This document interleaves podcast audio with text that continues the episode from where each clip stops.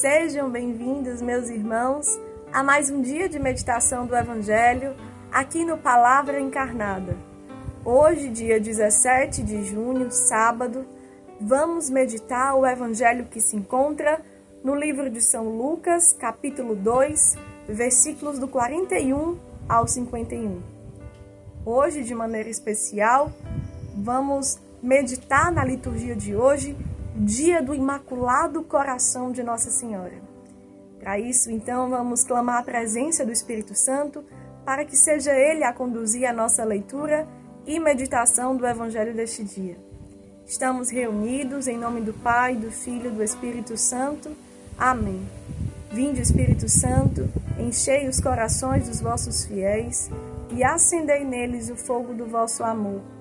Enviai, Senhor, o vosso Espírito e tudo será criado, e renovareis a face da terra. Oremos. Ó Deus que instruístes os corações dos vossos fiéis com a luz do Espírito Santo, fazei que apreciemos retamente todas as coisas, segundo o mesmo Espírito, e gozemos sempre de suas consolações. Por Cristo, Senhor nosso. Amém. Vamos então à leitura do Evangelho. Os pais de Jesus iam todos os anos a Jerusalém para a festa da Páscoa. Quando ele completou 12 anos, subiram para a festa como de costume. Passados os dias da Páscoa, começaram a viagem de volta. Mas o menino Jesus ficou em Jerusalém, sem que seus pais o notassem. Pensando que ele estivesse na caravana, caminharam um dia inteiro. Depois começaram a procurá-lo entre os parentes e conhecidos.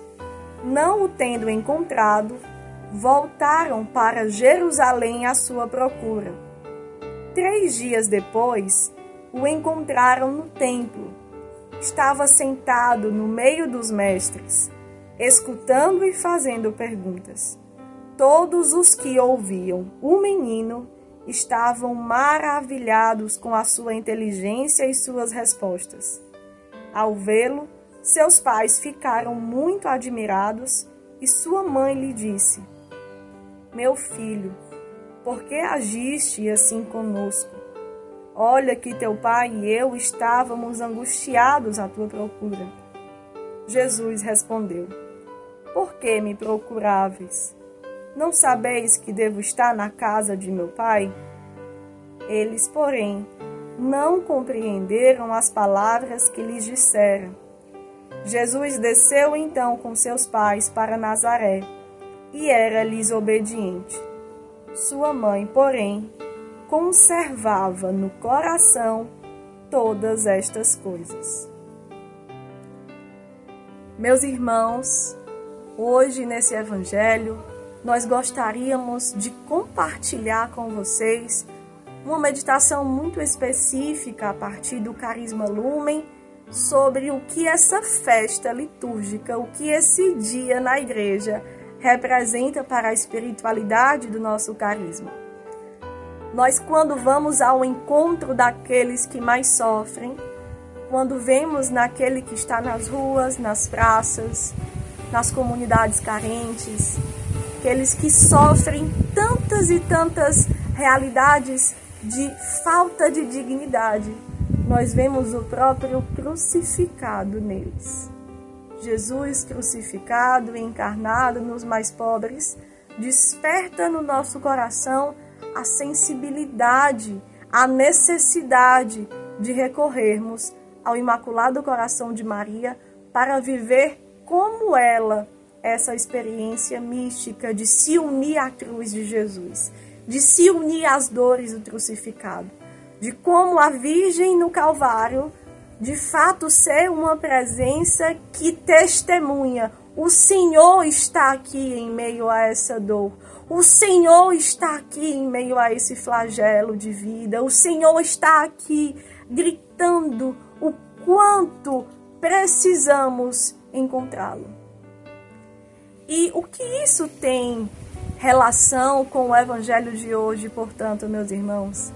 Percebamos nesse evangelho que Jesus, aos seus 12 anos de idade, precisou se colocar em uma postura, em um papel que até então não tinha ainda acontecido na Sagrada Família, porque Jesus nasceu, esteve sob os cuidados da Virgem Maria de São José, todos os dias estava ali com eles e por uma ação divina, por uma ação que aconteceu, uma providência divina, Jesus, com 12 anos de idade, sabia que precisava ficar no templo ensinando os doutores e mestres da lei e não avisou a Virgem Maria e a São José. Eles precisavam passar por aquilo sem saber. A Virgem Maria, especialmente, precisava passar por aquilo sem ainda compreender tudo. E esse evangelho foi o escolhido pela liturgia da igreja para nos ensinar sobre o que significa o Imaculado Coração de Maria. Vejamos a narrativa desse evangelho. Jesus ficou no templo, Maria e José caminharam por um dia inteiro até perceber a falta de Jesus, que não estavam com os parentes e os amigos na caravana. Quando isso aconteceu, apenas depois de três dias, Jesus foi encontrado por Maria. E quando ela o encontrou, ela perguntou por que ele agiu assim para com ela, para com São José. E ele respondeu que deveria estar na casa do Pai. E o Evangelho nos dá a seguinte clareza. O fechamento desse Evangelho nos faz nos aproximar do que é o Imaculado Coração de Maria. Maria conservava todas essas coisas no seu coração. Ali, quando ela tinha seus quase 30 anos, ela conservava todas essas coisas no seu coração. Só que 21 anos depois, a tradição da igreja nos traz exatamente essa reflexão. Maria no Calvário, unindo-se à paixão e à morte de Jesus, até chegar à ressurreição, ela sofre a ausência de três dias do seu filho, do seu Salvador, do seu Senhor, que morreu naquela cruz, até voltar ressuscitado para anunciar a alegria e o amor, a vitória daquilo que foi a cruz. E isso, para o Carisma Lumen, tem uma profunda identificação, porque nós somos consagrados exatamente ao Imaculado Coração de Nossa Senhora Pietá, aos sentimentos do Imaculado Coração no Calvário, que ama, que sofre amando e que ama sofrendo para gerar unidade, para gerar resposta, para gerar piedade, amor e ternura aos abandonos do Senhor que é atualizado hoje em tantas crianças, em tantas mulheres, em tantos homens, filhos e filhas de Deus, porque eu e você muitas vezes não escutamos a resposta que está aqui dentro precisando ser dada. E para exemplificar isso, nesse palavra encarna, encarnada, né, nesse dia de hoje, de uma maneira muito especial, eu gostaria de chamar aqui a Mariana. Vem cá, Mari. que é nossa acolhida das nossas casas. E eu queria partilhar um dia que eu vivi com a Mariana, algo muito específico, que me fez voltar a essa espiritualidade do carisma Lumen sobre pedir a troca do nosso coração com o Imaculado Coração de Nossa Senhora Pietá para sabermos amar para sermos uma resposta de unidade, de piedade, em meio a situações que nós também vivemos, né? Então, um certo dia eu estava ali no refeitório da casa e eu estava resolvendo alguns problemas, alguns desafios da comunidade e o meu coração estava se enchendo de problemas, onde eu não conseguia ver soluções. Estava mandando mensagens para irmãos de comunidade, partilhando sobre algumas necessidades que tínhamos de rezar e entender o que Deus queria que fosse feito. E aí, quando eu me calo, quando eu paro de mandar todas as mensagens, eu escuto um grito, um grito muito alto, eu fiquei sem entender. Quando eu escutei esse grito, eu percebi que vinha de um dos quartos da, das nossas casas e era a Mari, né? A Mari que não estava bem de saúde, tinha chegado uns três dias e ela estava com muita dor, com muita dor. E quando eu vi que ela suava frio de dor, naquele momento eu atualizei o meu encontro com Jesus crucificado. E como eu estava diante de Jesus crucificado nela, que estava ainda tão recente os abandonos, as dores, as feridas que ela estava sofrendo, eu pedi naquele momento a troca do meu coração com o Imaculado Coração de Nossa Senhora Pietá, para que eu soubesse o que viver naquele momento ali com ela, com a Mari, com a vida dela e também na minha vida. E aí, meio àqueles problemas que tinha para resolver, para pensar, para buscar soluções, eu prontamente entendi que tínhamos que ir para o hospital, porque ela estava com dor, ela não estava bem. Chegamos no hospital, graças a Deus ela foi atendida, teve todos os atendimentos necessários. É, o hospital todo olhava com muita ternura para ela, deu todo o atendimento que ela precisou e nós voltamos para casa. Quando eu cheguei em casa de madrugada, fui dormir pensando nisso, eu meditei com a seguinte reflexão. Quando eu achava que não tinha respostas para os problemas que eu precisava enfrentar. O meu Senhor gritou mais uma vez, crucificado, me fazendo relembrar qual é a essência da minha vocação. Ser e estar disponível para os apelos, os gritos, as urgências da sua condição de crucificado no mais pobre, naquele que mais sofre. E aquele meu coração que estava preocupado, quase que definhando com uma preocupação que era justa, lícita, eu precisava cuidar das pessoas, ele foi aquietando, ele foi sossegando, ele foi descansando. E eu testemunho que esse fato aconteceu há mais ou menos um mês atrás e hoje aquilo que era um problema já não é mais. E eu percebi em oração que tudo começou a mudar do dia que eu quis ir ao hospital com a Mari, que eu quis estar naquela madrugada com ela, que eu via o meu Senhor crucificado nela e eu queria viver aquela experiência de amor. Eu queria gerar aquilo no meu coração, para que saísse o meu coração e viesse o imaculado coração de Nossa Senhora. E aí a Mari também, ela, ela quer partilhar um pouco de como tem sido para ela também esse antes e depois, né Mari? É. Está aqui hoje na graça de Deus graças a Deus, né? É, como a tia Lívia falou, né? Eu me chamo Mariana, tenho 30 anos, sou mãe de dois filhos, né? É, meu passado, antigamente para trás, não foi muito fácil para mim, né?